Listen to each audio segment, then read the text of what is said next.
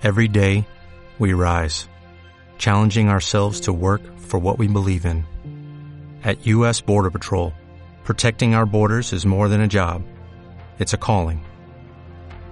Agents answer the call, working together to keep our country and communities safe.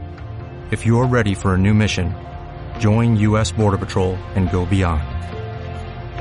Learn more at cbp.gov/careers. ¿Estás cansado de oír siempre lo mismo y escuchar la misma canción una y otra vez? Pues te damos la bienvenida a los podcasts de Autentia Desarrollo, donde os acercamos las mejores charlas técnicas de la comunidad. Codemotion 2018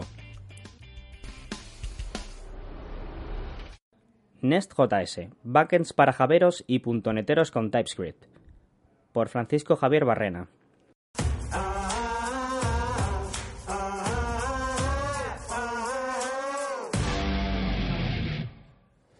Gracias por venir un sábado a las 4. Me sorprende que esté yo aquí mismo, ¿vale? A estas horas.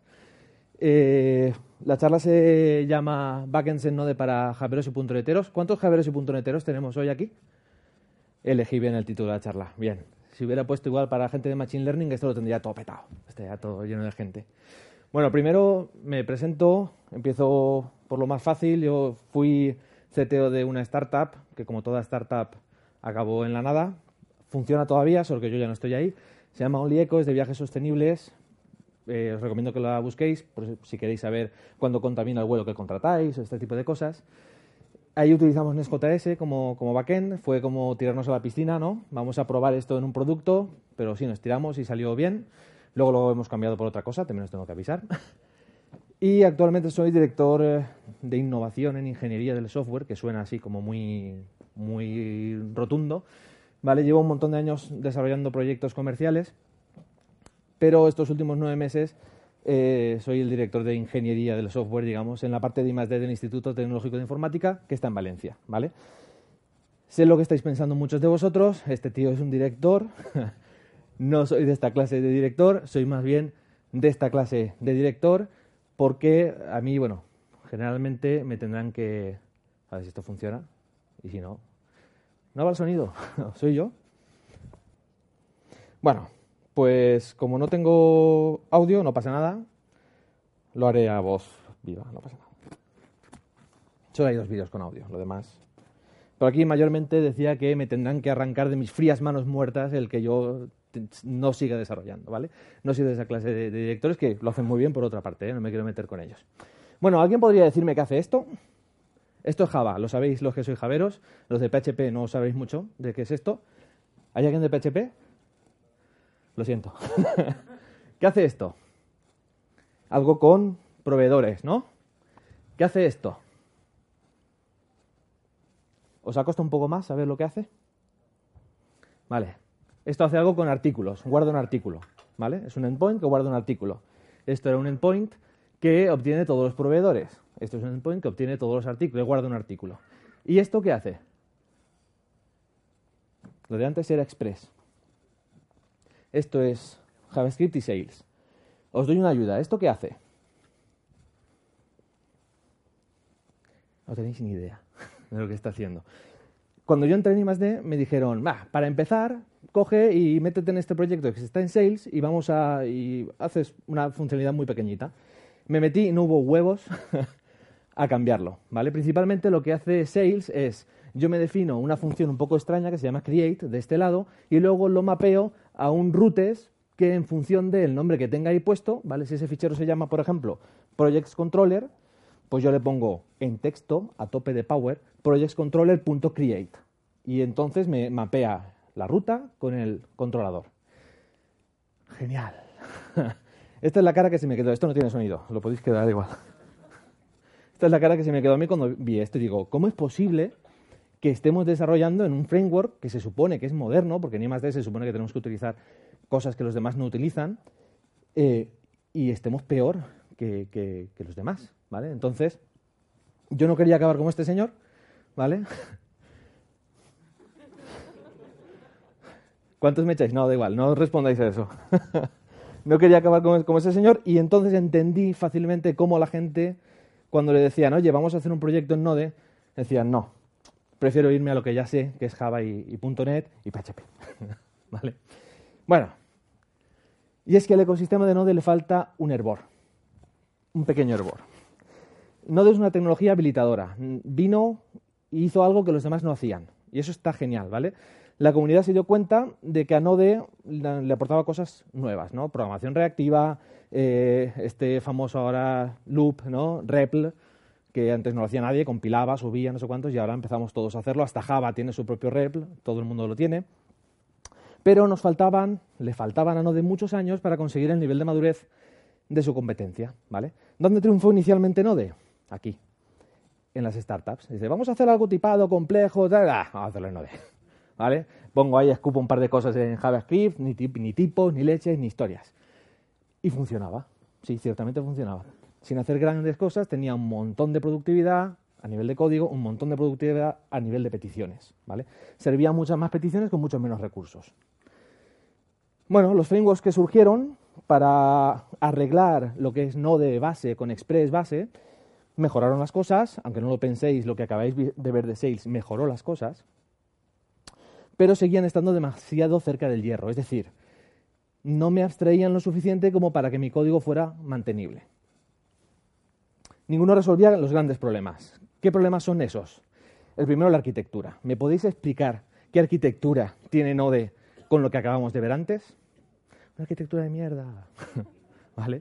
Eso no es una arquitectura razonable. Y te, bueno, esto sería lo mejor que te podría pasar, ¿vale? Otro los prejuicios. ¿En cuántos cores corre Node? Mejor dicho, ¿Node tiene hilos? No, no tiene hilos, son procesos, ¿vale? Que es lo mismo, pero no es lo mismo, es diferente. Y entonces a mí mucha gente me decía, ah, es que Java tiene hilos, es que mm, no eh, .NET tiene hilos, y yo no puedo hacer multithreading con esto. No nos engañemos. ¿Sabéis cómo utilizáis el, el multithreading vosotros? Seid sinceros. Yo también lo hago. ¿Vale? Hay una CPU que sí, las demás están de comparsa. Yes, venga, cúrratelo. No me vengáis con estas, ¿vale? Así que lo de multithreading y tal, y muchos otros prejuicios, ¿vale? Este solo es uno de ellos. Hasta el final se calienta y, bueno, pues pasa lo que tiene que, tiene que pasar, ¿no? Y revienta. ¿Vale? Teníamos que pelear contra eso. Oh, JavaScript es un lenguaje de frontenders. Todo ese tipo de, de, mierdas, ¿vale? Otro de los prejuicios, en realidad, era este, la estabilidad. ¿Y si utilizo Nest y resulta que dentro de un año no existe? Espero que no, pero puede ser, ocurre. En JavaScript, sobre todo del lado del front, ocurre mucho. Con Node pasa bastante. De hecho, se enfadaron los que fundaron Node, hicieron io.js y Node.js, que eran lo mismo, y luego se, se volvieron a juntar. En el mundo del software libre, pues estas cosas ocurre, ¿no? Como MySQL y MariaDB y seguís utilizando MySQL, ¿no? Bueno, bueno, eso fue mejor porque el de MySQL vendió MySQL y luego hizo un fork de su propio código, eso fue, fue brillante, vale. bueno, entonces, ante todos estos problemas, dijimos, pensé, yo no me veo aquí en I+.D. haciendo cosas con Sales porque me va a dar un jamacuco, me voy a hacer viejo, y dije, vamos a buscar algo que sea en Node, porque es la tecnología que estamos utilizando, que le guste a gente como Bill Gates, que le guste a gente normal, ¿vale? Gente normal, y que tenga las cosas que nos gusta tener en los otros lenguajes. A mí me gusta tener un ORM, me gustaría tener capacidades funcionales, eh, capacidades reactivas, eso no lo quiero perder de la parte de Node ni de la parte de JavaScript. Me gustaría que estuviera, mm, que fuera razonablemente tipado. A mí me gusta la cerveza fría y los lenguajes fuertemente tipados. Me tengo que bajar del burro, así que le pongo razonablemente tipado, como es Java, eh, TypeScript. Que tenga anotaciones, amigos, anotaciones, algo que es muy cómodo y que lo estoy viendo en todas las charlas de, este, de, de CodeMotion. Todos ponen anotaciones, menos la gente de Node, no sé por qué razón, ¿vale? En fin, y otras serie de cosas, como sea modulable, testeable o que implemente patrones como la inyección de dependencias. ¿Alguien ha usado inyección de dependencias en Node así con Express? Imposible que me lo diga, que baje aquí, que dé la charla, porque eso no existe o yo no lo conozco, ¿vale? Es posible que no lo conozca. Bueno, en fin. Nest nos da todo esto, ¿vale? ¿Quién está detrás de Nest? Pues detrás de Nest está este señor, ¿vale? Yo lo llamo Camil, no lo conozco, ¿vale? Lo llamo Camil porque su apellido no me atrevo a pronunciarlo. Y este señor, pues bueno, trabajaba en HP y, sigue trabajando ahí y dijo, pues imagino que le pasó lo mismo que a mí, solo que él no es tan vago como yo y pues hizo algo al respecto, ¿vale? Bueno, ¿qué es Nest? Nest es un framework parecido a Micronaut, salvando mucho las distancias con, o sea, a favor de Nest me refiero, eh, lo siento, está construido, construido, sobre Express, es como el estándar de facto de los microservidores o los servidores mínimos que hay en Node. Todo lo que hay en Node está construido sobre Express, ¿vale? Y eso es bueno. ¿Por qué? Porque hay mogollón de cosas desarrolladas sobre Express. Y yo puedo utilizar cualquier cosa que esté desarrollada sobre Express en Nest. Eso es genial para la gente que venga de Node. ¿Me van a cambiar la forma de trabajar? No, puedes seguir trabajando igual y puedes refactorizar poquito a poco y te vas quitando ciertas dependencias después. ¿Vale? Se centra en la arquitectura, está muy inspirado en Angular, ¿vale? Angular igual en front ha triunfado, pero está como en retroceso porque es demasiado arquitectónico para el front, quizás. Yo soy fan de Angular, me gusta mucho, pero es verdad que a veces es de, hostia, para hacer esta cosa tengo yo que meterme aquí una movida impresionante. Implementa buenos patrones de diseño, como son la inyección de dependencias, la inmersión de control y otros tantos. Tiene una comunidad creciente y está nacido en libertad, porque es open source, ¿vale? Bueno, esto lo dijo Malcolm X, ¿no? que nadie te puede dar la libertad, nadie te puede dar eh, igualdad y justicia. Si tú eres un hombre, la tienes que tener. Bueno, le perdonaremos a Malcolm, porque cuando lo dijo ya era bastante, bastante revolucionario, y lo vamos a poner person, que estamos mejor, porque también las mujeres tienen que coger su libertad, ¿no? Y todas las personas. Bueno, perdón por el speech este, sí, es que me, me hierve la sangre. Bueno, esto es libre. ¿Qué está ocurriendo? Que mucha gente, algunas personas, estamos diciendo, estamos pensando, ostras, estamos ahí. Yo he tenido la mala suerte o la buena suerte, según lo veáis, de en todos los trabajos en los que he estado he, utilizado una tecnología que el resto de la empresa no lo utilizaba. No sé por qué razón, ¿vale? Pero me ha pasado. Pero mm, me ocurrió esto, lo vi y dije, esto ya es otra cosa. Puedo hacer algo mantenible, puedo hacer algo bien hecho, puedo hacer algo que todo el mundo entienda, algo que yo lo pueda soltar y otro desarrollador lo pueda coger y esto lo puede hacer Nest, ¿no? Bueno, más o menos por ahí, por ahí van los tiros. Y quería, aquí hay otro vídeo que era muy gracioso o muy inspirador, pero bueno, no lo, no lo vamos a ver, igual lo reconocéis. Y quiero que hagamos una reflexión sobre lo que es el open source y sobre todo en estos tiempos que corren últimamente en el que todas las grandes empresas open source están siendo adquiridas por empresas que no son open source, ¿no? Y nos están engañando y metiendo un poco la tostada. El origen del poder no son las industrias, no son las empresas. El origen del poder somos nosotros.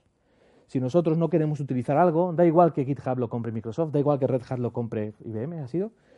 Da igual, lo pueden comprar, pero si no hacen algo que nos guste, no lo usaremos. Y si no lo usamos, se irán abajo, se irán al palco, ¿vale? Así que yo os recomiendo que siempre tendáis algo que sea open source, ¿vale? Y yo era súper pro de Microsoft, fíjate dónde estoy ahora. Bueno, en fin. ¿Qué ¡Oh! coño está pasando? El plan avanza según lo previsto. ¿En serio? ¿Te parece acaso que tengo pinta de dirigir empresas Wayne? Tu jugada de la bolsa no ha funcionado, amigo Este mío. y ahora tienes a mis equipos de este es construcción open recorriendo la ciudad las que lo 24 horas del día. ¿Cómo ayudará eso exactamente a mi empresa a absorber la de Wayne? Déjanos. No, quédate. Aquí mando yo. ¿A ti te parece que mandas? Decíselo a Microsoft. ¿A ti te parece que mandas? Aquí mandamos nosotros, ¿vale?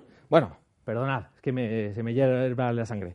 Bueno, más o menos, ¿qué es lo que está ocurriendo? Que los players que no son open source o que se disfrazan de open source están copiando a Nest, ¿vale? Y eso es algo en realidad que nos dice que vamos por el, por el buen camino. Bueno. Developers, developers, developers, developers. Esto no tiene sentido, no sé por qué, pero lo conocéis todos y lo estáis escuchando y lo sabéis. Bueno, una breve introducción a Nest, ¿vale? Eh, como os he dicho antes, está fuertemente influenciado por la arquitectura de Angular, así que los que trabajéis o hayáis trabajado en Angular, cuando veáis un poquito la estructura diréis, joder, esto lo sé hacer ya, ¿vale? Eh, tiene todo lo que nos gusta de lo nuevo y todo lo que nos gusta de lo viejo. Es async by default, está construido sobre ECMAScript eh, 2018, o bueno, el número que sea, el último, basado en módulos, es decir, que yo puedo generar librerías sin hacer cosas extrañas como dist con exports y cosas raras, sino simplemente empaquetando una librería como si tuviera un namespace en .NET o un package en Java. Tiene inyección de, de dependencias a través del constructor o a través de anotaciones y se integra con un montón de cosas que ya estéis utilizando o que quizás si estáis trabajando en Node algo os pasa si no lo estáis utilizando. Como es por ejemplo TypeORM, que es un ORM basado en TypeScript, Passport, que esto seguramente sí que lo habéis utilizado muchos, que es para autenticarme de, diferentes, con diferentes proveedores de autenticación, Mongoose, GraphQL, WebSockets, todo esto que es, oh, charlas de GraphQL. Yo di una charla de GraphQL ayer, súper chula, Y dije, joder, es que esto ya lo tiene Nest. WebSockets, pues esto no es tan, tan nuevo, ¿no? Pero ya lo tiene implementado Nest.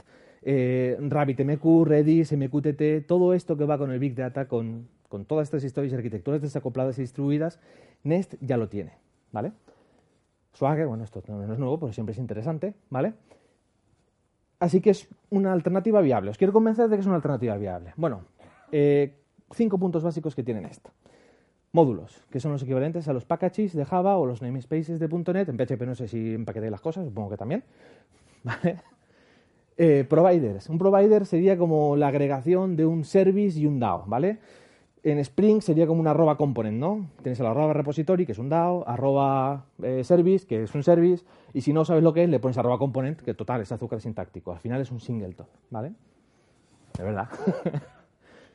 y los controles, que un controller es pues un endpoint, ¿vale? Mapea un endpoint. Se parece mucho a RX en Java, JaxRX, en fin, a cualquier mm, sistema que encontréis por ahí, pues arroba get, pues arroba get, ¿vale? No tiene más historia. Tiene más cosas, como los guards, que es, bueno, pues me llega una petición, una request, veo lo que tiene y pues en función de lo que tengas te doy acceso o no te doy acceso, que lo puedo aplicar a toda la aplicación, solo a un método, a una clase, a un módulo, lo puedo aplicar donde yo quiera. Interceptors, que vendría a ser algo parecido a Aspect Oriented Programming, ¿vale? Pues yo digo, pues oye, cuando se ejecute algún método parecido a esto, pues ejecute antes o después tal funcionalidad. ¿Vale? Nos vamos a centrar en los tres primeros, ¿vale? ¿Qué es un provider? ¿Qué es un provider? ¿Qué es un service? Es un repository, al final es un singleton, ¿vale? Pues bueno, yo le pongo arroba inyectable, eso significa que es un, que es un provider, eh, exporto una clase para que sea pública, para que la pueda exportar de otros sitios, tiene su constructor y tiene su funcionalidad. ¿Esto qué es? ¿Qué lenguaje es? Angular. Es TypeScript, correcto. Podría ser cualquier lenguaje. ¿Vale? Si yo nos pongo otra cosa, el export lo, lo delata un poquito, ¿no? Pero bueno, si no os pongo otra cosa, pues dices, bueno, podría ser Java, podría ser .NET. Esto de arriba ya es más de Node, ¿no? Digamos. Pero es un lenguaje normal, ¿vale? Como debería ser Node, normal. Queremos que sea un poquito normal, ¿vale? Y no tan raro y tan feo. ¿Qué es un controller? Pues un controller es algo parecido, solo que en lugar de arroba inyectable le digo arroba controller. Si dentro le pongo email, pues mi ruta responderá, ese controller responde a localhost 8080 barra API, por ejemplo, barra email. Y a partir de ahí, todos los métodos que implemente dentro, bueno, eso es un constructor que le estoy inyectando un servicio, eso lo hace Nest, él solo, coge los servicios, busca uno que tenga la misma clase y lo inyecta con un patrón singleton. Así que nos preocupamos de la gestión de la memoria que hace Node. Como todos sois puntoleteros y javeros, supongo, os preocupáis de la gestión de la memoria. ¿Alguien de Node? ¿Os preocupáis de la gestión de la memoria? No. Yo tampoco, ¿eh? O sea, no, hasta ahora.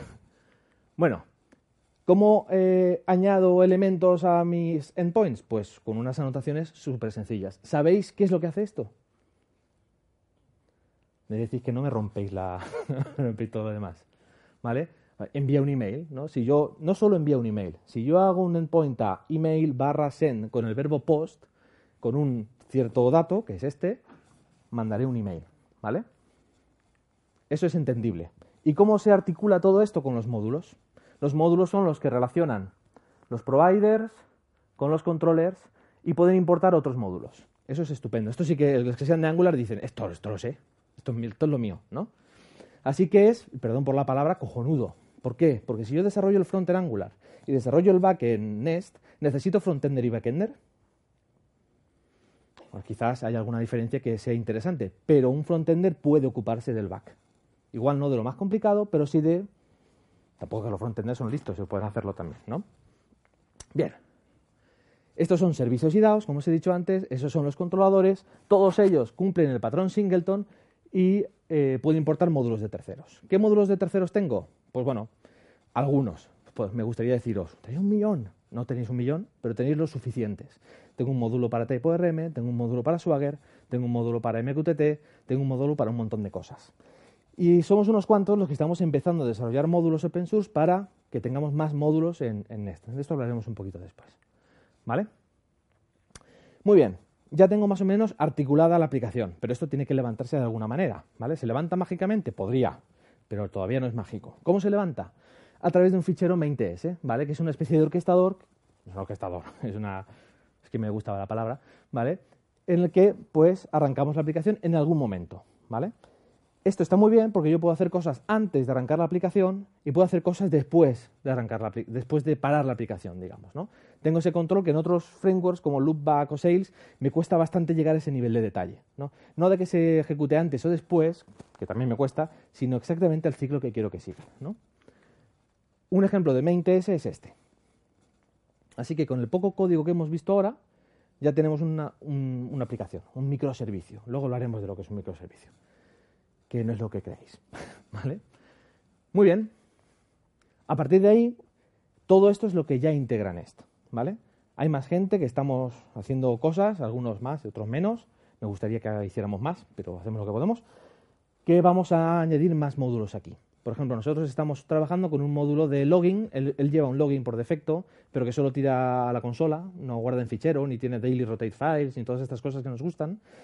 Y nosotros tenemos ya un módulo que la semana que viene o la otra lo liberaremos como open source eh, basado en Winston, que es una librería de login de, Node, que es un horror utilizarla por tu cuenta, pero con el módulo es súper fácil. ¿vale?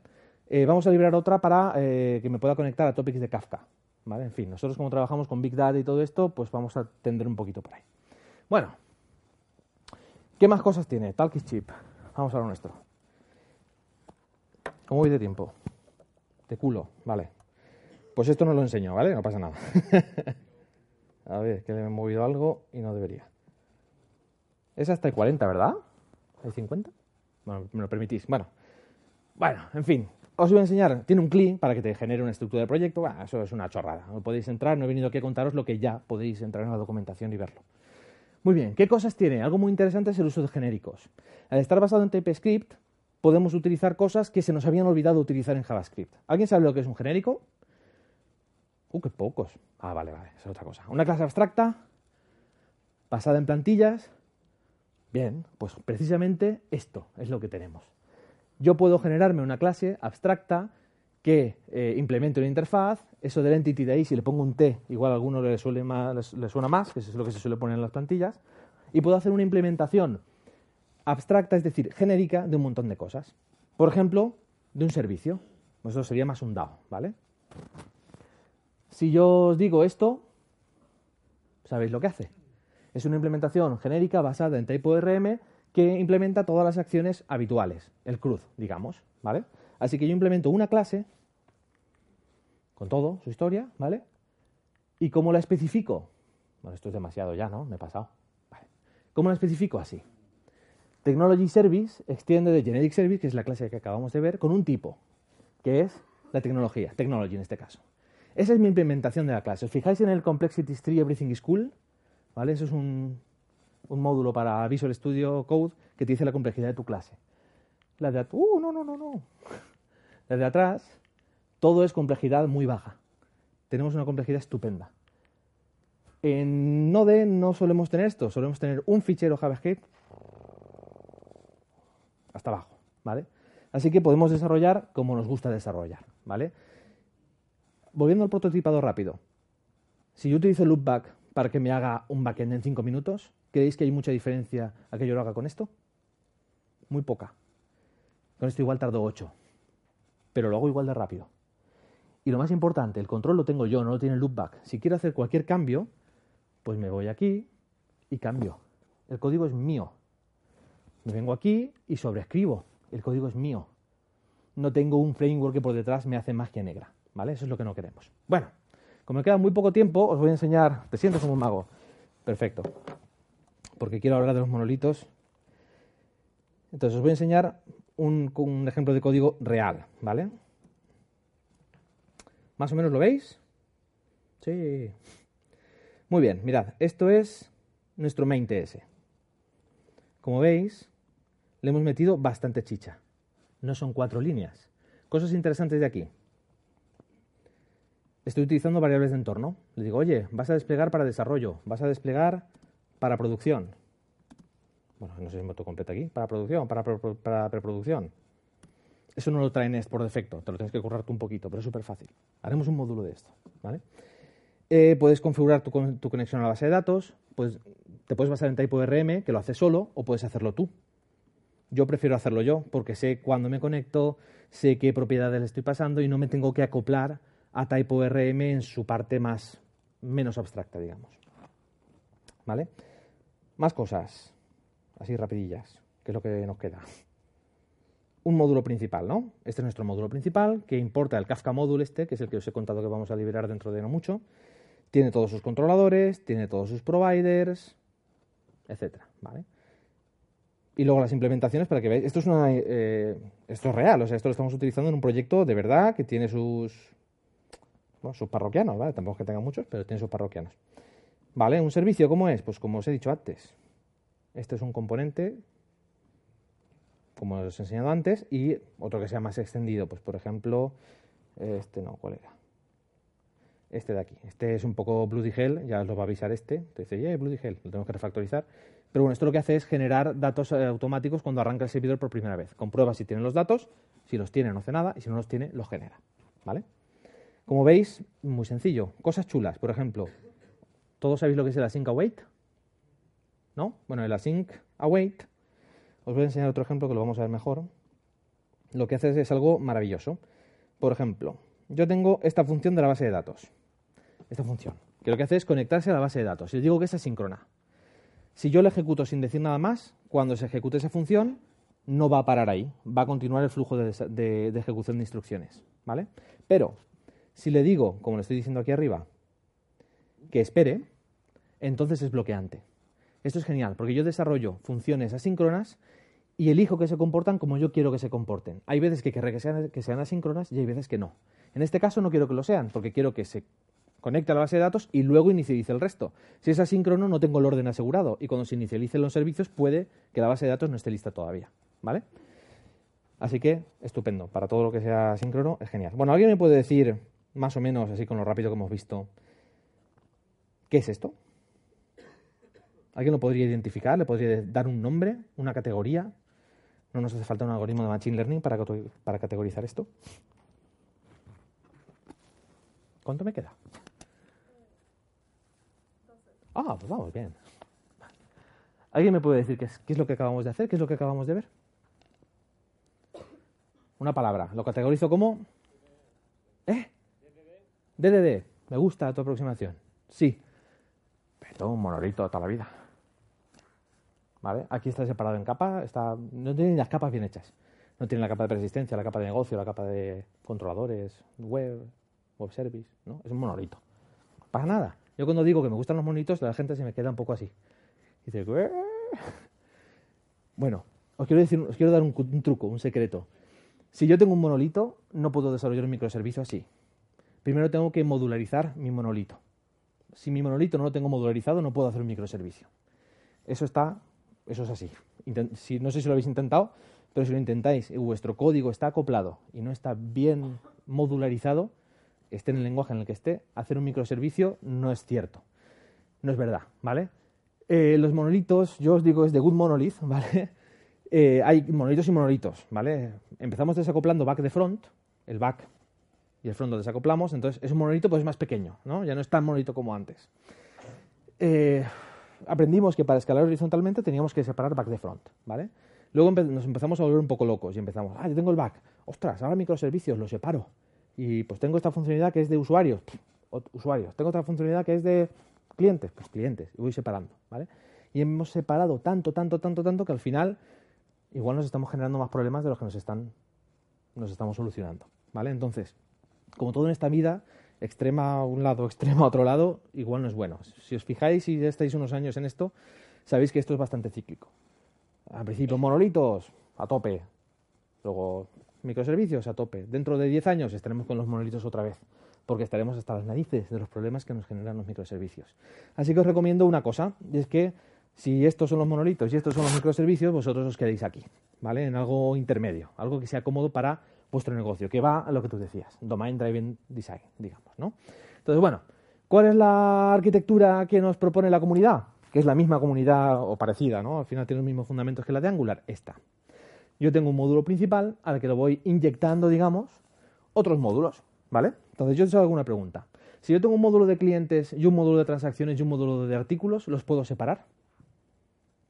¿Sí? ¿No? ¿Sí? Sí, voy a dar por sí porque me interesa. ¿Vale? Sí, lo puedo separar. Vale, pero es que resulta que un cliente tiene transacciones. Las transacciones, un cliente ve artículos, o dentro de las transacciones tienes artículos también, ¿no? Entonces, al final, yo puedo separar realmente algo que está acoplado en su propio dominio. Puedo, pero no es tan natural como parece, ¿vale? Igual esta separación no es la más adecuada, ¿vale? Para que entremos en la reflexión. Esto es un microservicio. Si hago esto, estoy haciendo microservicios. Aunque lo separe bien de puta madre. No lo sabemos. Bueno, vamos a ver. Yo os propongo el microlito. Es una palabra que he intentado acuñar, ¿vale? Que es un monolito chiquitín, ¿vale? Eh, pendiente de patente. Ya he escuchado artículos por ahí del microlito, seguro que no soy el primero, pero bueno, esta es la idea, ¿no? Entonces, si os fijáis, esta arquitectura es muy parecida a la de, a la de Angular, a una arquitectura que hay por ahí, por Angular, que la gente la sigue, ¿no? Eh, en el que tú tienes un módulo compartido, en el que tengo el modelo compartido, estos clientes, transacciones y tal que antes tenía, ¿cómo la compartía si el modelo estaba dentro de ese módulo? No, ese modelo lo tengo que extraer fuera, porque es compartido, es share, shared. Yo es que esto de GraphQL, GraphQL, pues shared, ¿vale? Ahí voy a meter mi modelo y mis cosas que son comunes. Y luego en la capa de persistencia tendré mi typo RM con sus DAOs, en la capa de negocio tendré, llamaré a la capa de persistencia, hago una separación por capas y lo, dentro, dentro y lo meto dentro de un dominio, que es como bien decías tú, ¿vale? Las arquitecturas orientadas a dominio yo creo que es un punto intermedio suficiente para el 95% de los casos, ¿vale? Habrán casos que no. La gente me dice, es que Netflix usa, usa microservicios. ¿Qué hace Netflix, tío? reproduce vídeos y le das al like, no me jodas, así yo también hago microservicios. Lo siento, no de Netflix, ¿vale? Pero es verdad, ¿no? Bueno, seguro que hace muchas más cosas, ¿no? Pero bueno, me entendéis un poco la idea, ¿no? No, no resuelve un problema tan complicado. En estos módulos reutilizables, pues puedo tener un Kafka módulo, porque yo cuando me conecto un Kafka siempre me conecto igual. El otro día pregunté en la oficina, iba a hacer el módulo de Kafka. Digo, oye, ¿cuántos habéis programado un módulo un código para eh, conectarte a Kafka?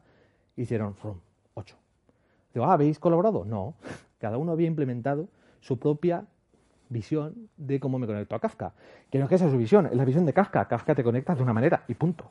No tiene más historia, ¿vale? Así que es interesante que yo tenga módulos que pueda reutilizar y que la gente pueda contribuir a ellos. Tanto si son open source, que es lo que yo recomiendo, como si son dentro de vuestra casa. Bueno, aunque estemos dentro de casa, compartamos, ¿no?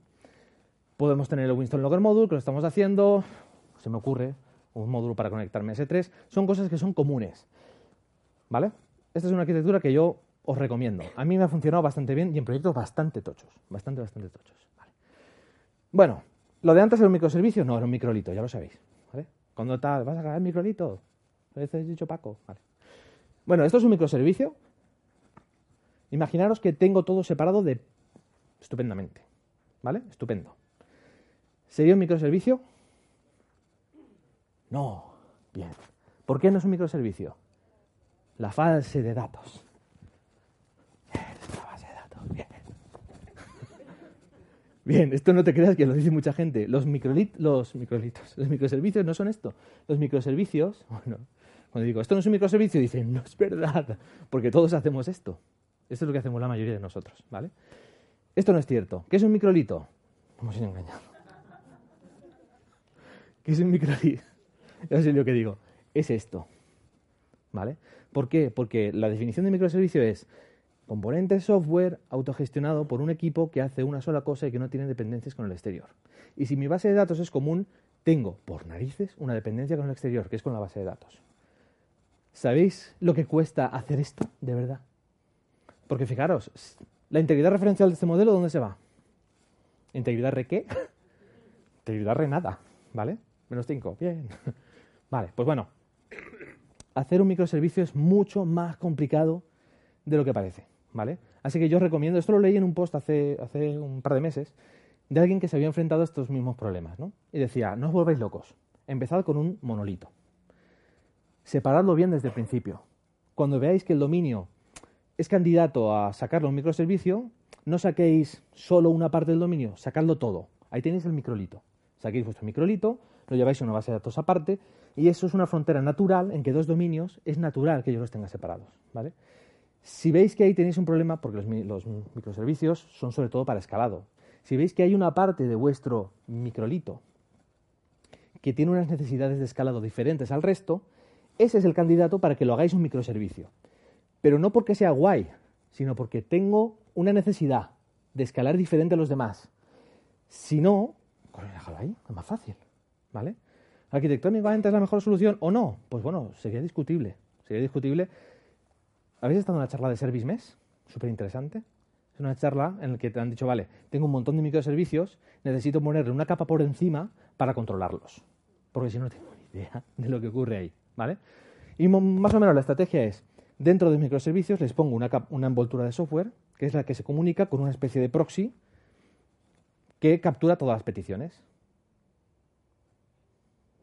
Y yo me quedé, hostia, si tengo necesidades de escalado diferentes y por eso hago microservicios, en cuanto le meto un proxy aquí abajo que se chupa todas las peticiones, ¿dónde tengo el cuello de botella? Joder, en el proxy, que lo resolverá y lo resuelve, ¿vale?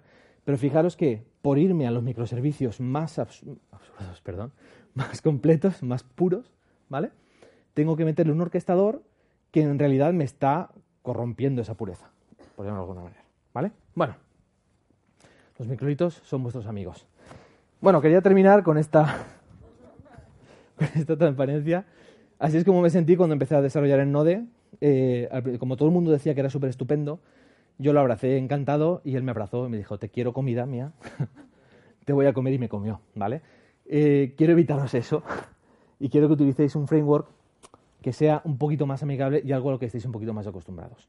Como os he dicho, eh, Nest funciona sobre Node, sobre Express y Express sobre Node. Si quiero acceder a lo más básico, puedo. En el ejemplo de código que os he puesto, que por cierto lo subiré, ese no porque es de cliente, pero bueno, algo parecido, ¿vale? Eh, eh, lo hacemos. Accedemos a la instancia de Express cuando lo necesitamos, ¿vale? Nada más. Me gustaría, bueno, que me siguierais en Twitter, he venido para eso principalmente, ¿vale? Yo ahí, Staytanet, eso lo he dicho más o menos bien, eh, porque ahí vamos a ir diciendo, en- por mi cuenta iremos diciendo, oye, vamos, hemos liberado este módulo de Kafka, lo tenéis aquí, lo podéis descargar de esta manera, hemos liberado este módulo por aquí. Cualquier pregunta que me queráis hacer, me la podéis hacer a través de Twitter. Eh, sí, prefiero a través de Twitter. Yo os respondo a todos, ¿vale? No hay ningún problema. Esa es mi cuenta de GitHub. Tenemos un par de, repos ahí, ¿vale? La primera versión de Only Echo, ¿vale? Está en la versión, bueno, Nest va por la versión 5.1, si no recuerdo mal. Esto está en la versión 4 algo, cambia alguna cosita. Pero para que veáis que es un entorno más o menos real, luego le hicimos otra cosa, pero vale.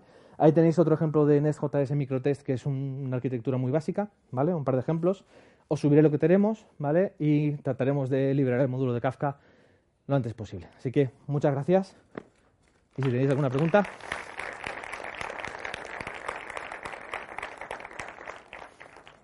Muchas gracias, muy gentiles.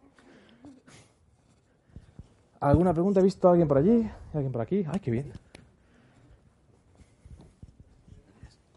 Eh, buenas. Eh, te quería preguntar en temas de trazabilidad y observabilidad. ¿Hay algo dentro de, de Nest que te facilite un poco todo esto, quizá? ¿La trazabilidad en qué sentido? Para los- Por ejemplo, para manejarla eh, la- por una petición, por ejemplo, REST, ¿no? que te venga de un, de un servidor ¿no? y que a lo mejor viaje de, dentro de los microservicios que tengas, va a la base de datos, vuelva, se Mm. vaya por el topic de Kafka, vuelva otra vez. Pues digamos que, por ejemplo, un Zipkin donde me diga, pues ha habido un error y en tal parte del microservicio y pues para detectar antes, ¿no? digamos, los errores.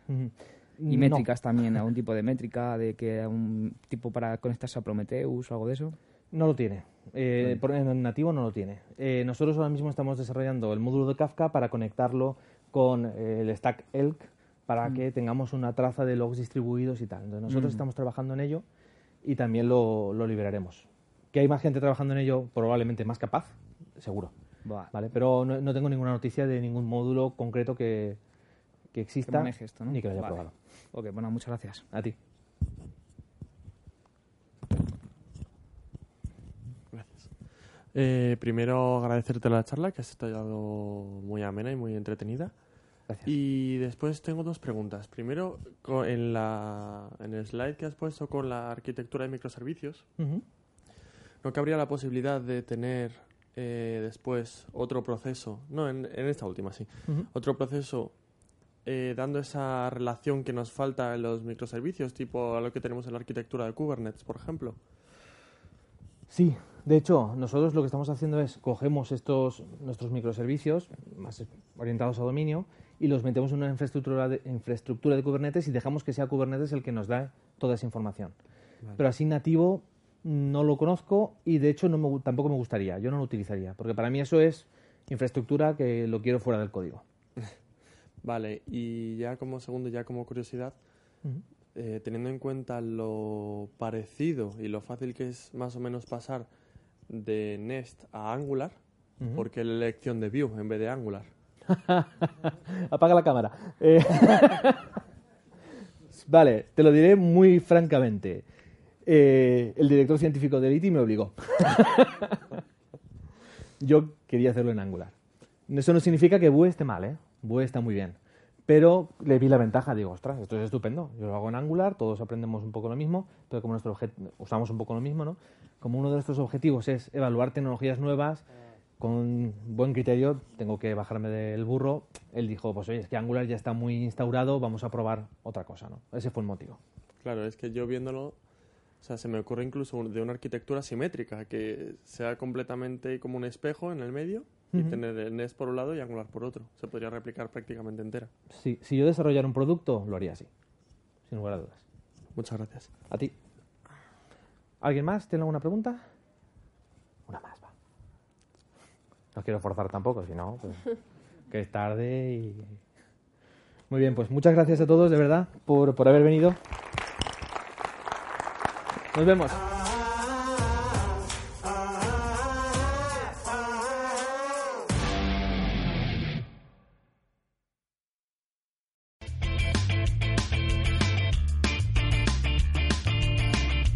Si te ha gustado el podcast y quieres estar a la última en tecnología, suscríbete a nuestro canal de iVoox y escúchanos donde quieras.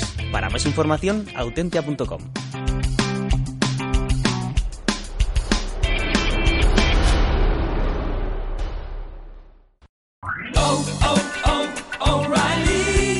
¿Necesitas ayuda? En O'Reilly Auto Parts te ayudamos. ¿Necesitas algún consejo? Te aconsejamos. Nuestros profesionales en autopartes están siempre disponibles para ayudarte a encontrar lo que necesites. Excelente servicio al cliente es solo una de las ventajas que ofrece O'Reilly Auto Parts. Los profesionales en autopartes. oh, oh, O'Reilly Auto Parts.